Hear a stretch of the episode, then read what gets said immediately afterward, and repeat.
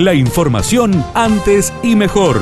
Titulares en AM930 FM93.3. Radio Villa María. Antes y mejor. Imputaron como partícipe necesaria por abuso sexual a la concejal y presidenta del bloque Hacemos por Córdoba en Villa María, Verónica Vivó. Además, en la jornada de hoy se confirmó que el esposo Jorge Pampero Barrero sumó una nueva imputación. Javier Marcos, abogado defensor de la funcionaria, dialogó con Radio Villa María.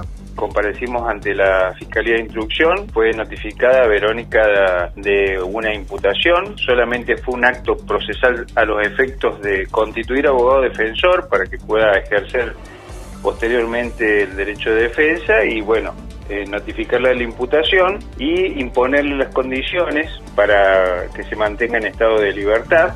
Mire, esta es una causa muy delicada delicada y uno tiene que ser prudente. Hay condiciones que se le han impuesto este, a, mis clientes y bueno, yo quiero ser muy respetuoso y quiero ser prudente porque tenemos mucho material para aportar también. Nosotros no hemos comenzado a, realizar la prueba de, a proponer la prueba de descargo. Verónica Vivó y sus consecuencias políticas, el análisis del periodista Martín Alaniz. En los próximos días se van a elegir las autoridades allí del Consejo Deliberante. Previo al día primero de marzo, cuando Martín Gil inaugure las sesiones, se eligen las autoridades. Se elige, por ejemplo, el presidente del, Consejo, los vicepresidentes. Bueno, Vivo es la presidenta del bloque oficial.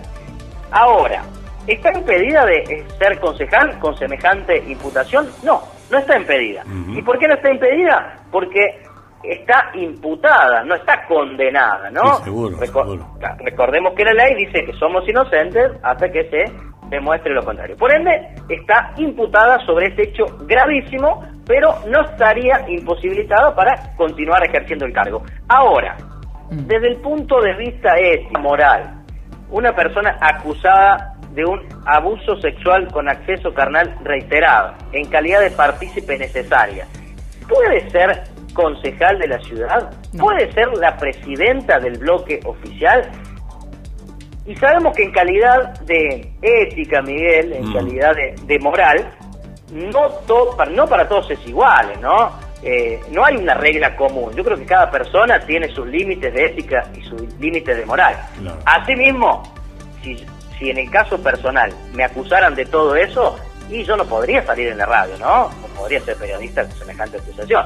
Secuestraron más de 30 kilos de cocaína que viajaban desde Salta hacia Buenos Aires. Dialogamos con el fiscal federal cordobés Maximiliano Airavedian, quien nos explicó si en la provincia se produce cocaína, habló de la calidad y muchos otros temas. Sí, Córdoba no escapa al fenómeno global de la evolución que ha tenido el narcotráfico en los últimos años, eh, tanto en Argentina como en la región y en ese sentido Córdoba como una gran urbe tiene problemas muy parecidos a otras ciudades de nuestro país y también de la zona. Eh, en algunos lugares el problema es más grave y en otros lugares podría decirse que no lo es tanto, pero en términos generales el aumento que ha habido en la circulación de droga en los últimos años se palpa también en, en nuestra provincia. Eh, por otra parte, en lo que hace a las cocinas, eso se vio también un fenómeno de, de la última década, se vio con más fuerza, porque antes no se producía el clorhidrato de cocaína acá en Córdoba, sino que ya venía elaborado.